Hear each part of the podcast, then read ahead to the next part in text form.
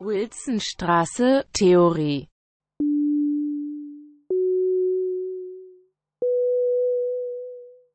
Hello, and welcome to the sixth session of the Propedeuticum, kindly hosted by your very own Wilson Strasse FM.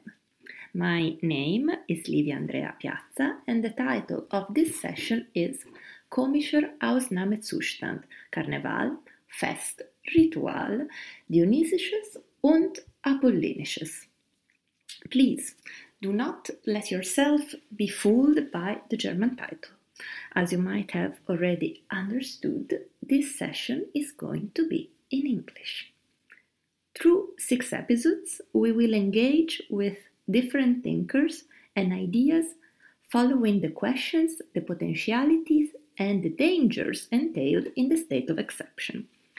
I will start from the very end of the title of this session, so from Nietzsche, from the birth of tragedy, the Apollonian and the Dionysian, which will be focus, which will be the focus, sorry, of the first two episodes.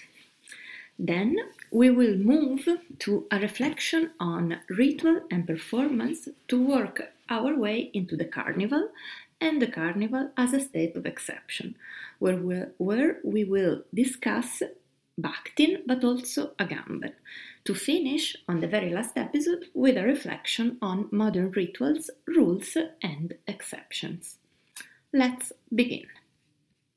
At the end of the 19th century, there was an academic interest in the origins of Western culture, and the construction of genealogies was very high on the agenda of uh, sciences and humanities.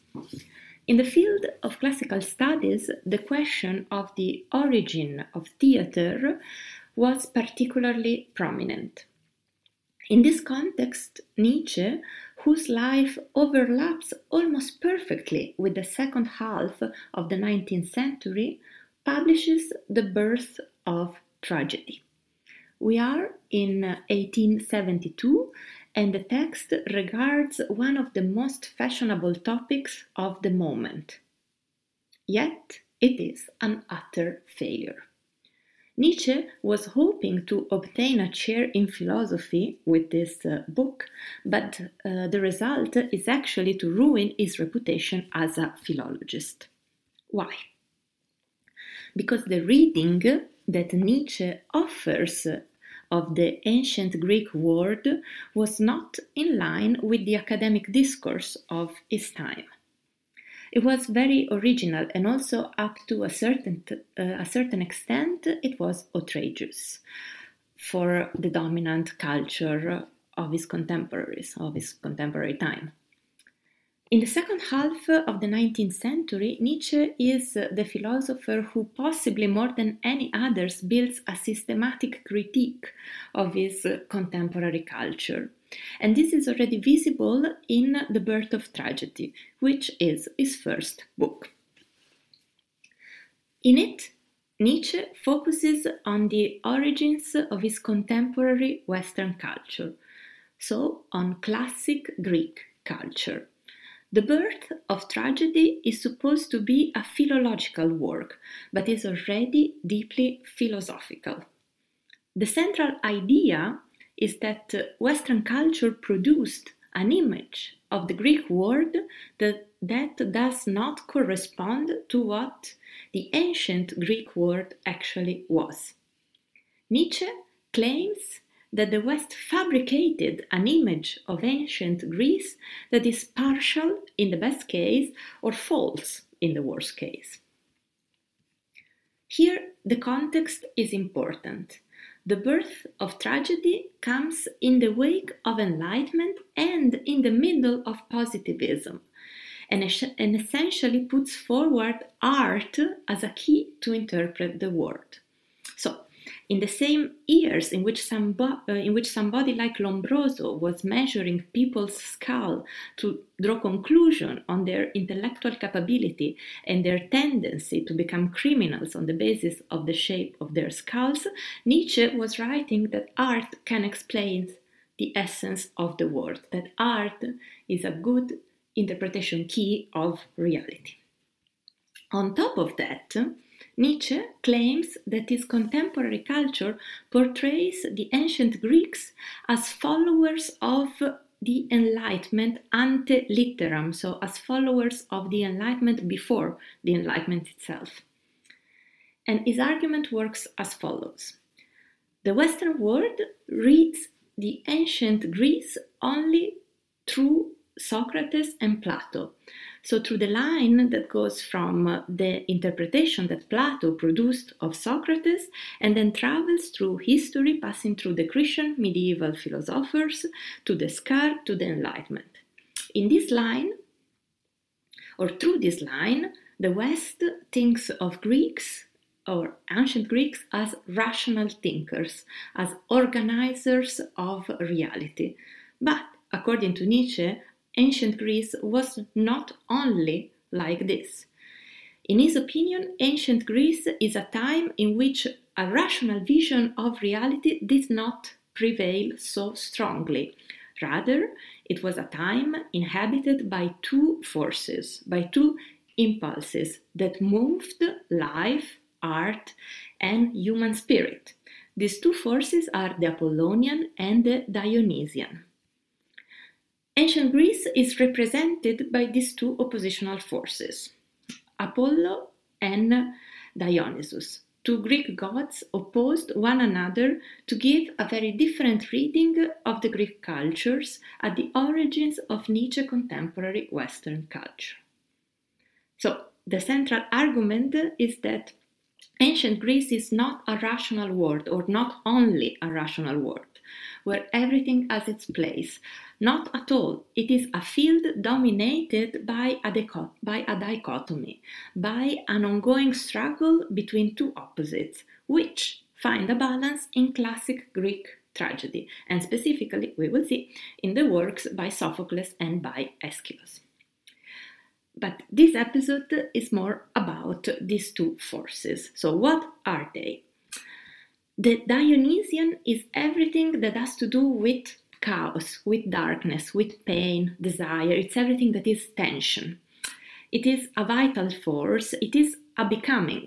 Uh, Nietzsche speaks about Heraclitus, the Greek philosopher of the panta rhei, everything flows, uh, who focused on the becoming instead uh, than on uh, the stability of being, of reality. The Dionysian is the vital force of becoming, and it's expressed in the creative force of music, of lyrical poetry, to find a full expression in the classical tragedy.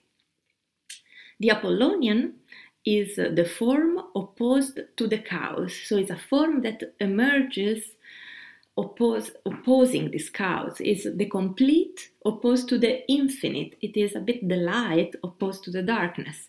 It is a force emerging from the shaping, from the harmony, from the rational approach. It's uh, the spirit, the force emerging in Greek uh, art, so form, completeness, harmony, rationality, light, and order. The Apollonian is very present in ancient Greek society. We can think of sculpture, for instance, and the plasticity of the form, the perfect shapes of those sculpture. So Nietzsche is not interested in interested in denying the presence of the Apollonian is more interested in showing that that word, that origin of contemporary Western culture was not only about completeness, about rationality, about light, about order. So for him, the Apollonian is an intellectual, an artistic, a poetic answer to the vital force of life. Also, to everything that in life is painful, is terrible, is senseless. To all that Dionysian that the ancient Greek had the courage to put on a stage. Classic Greek tragedy is what actually puts together the inner duplicity of the Greek classical world. Because on one side, there is the hero and the narration of the story. So, the classical dramaturgy that we see still today in different cultural, cultural products, such as movies and TV series. So, for instance, The Hero's Journey. So there is a series of events, a narration, a balance, a plan. The plan of the hero, with, and at the end there is, you know, in uh, today uh, in today's movies, uh, a triumph of harmony. But these events, on the other hand, in classical uh, Greek tragedy, are guided and hijacked most of the time by fate, by destiny, by man's passion, by the inner tragedy of life which is brought to the stage by the chorus and the music.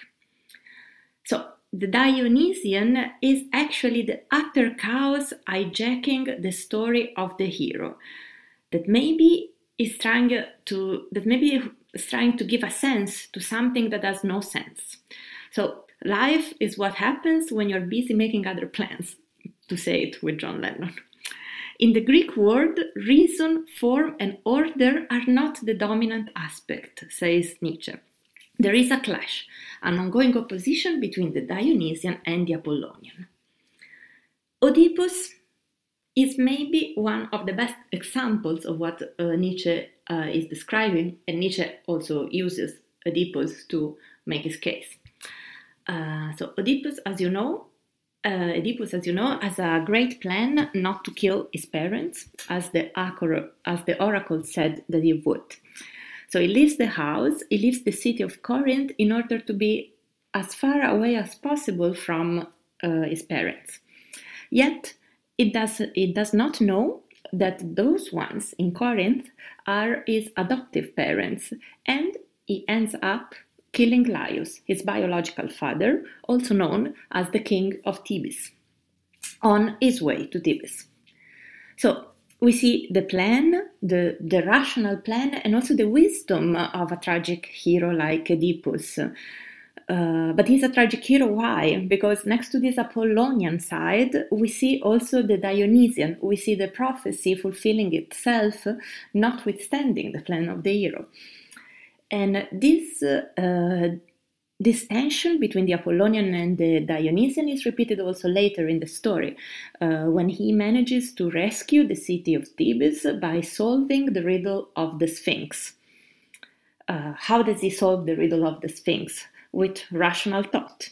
But what are the consequences? The consequences is that he becomes the king of Thebe and he marries his mother, Jocasta. So again, here we see this becoming that sweeps away the rational plan. And we see basically in this, uh, uh, in this tragedy the reminder that our very own life is not an orderly sequence of events, but uh, it has its own inner tragic aspect. And this is why Edipo is a tragic hero. So, this tension, this duplicity embodied in the tragic hero is uh, what was not passed on in the image that uh, Nietzsche's contemporary produced of the ancient Greek uh, Greeks. And Nietzsche has an idea of who is there to blame for this. But this we will see in episode 2. Stay tuned.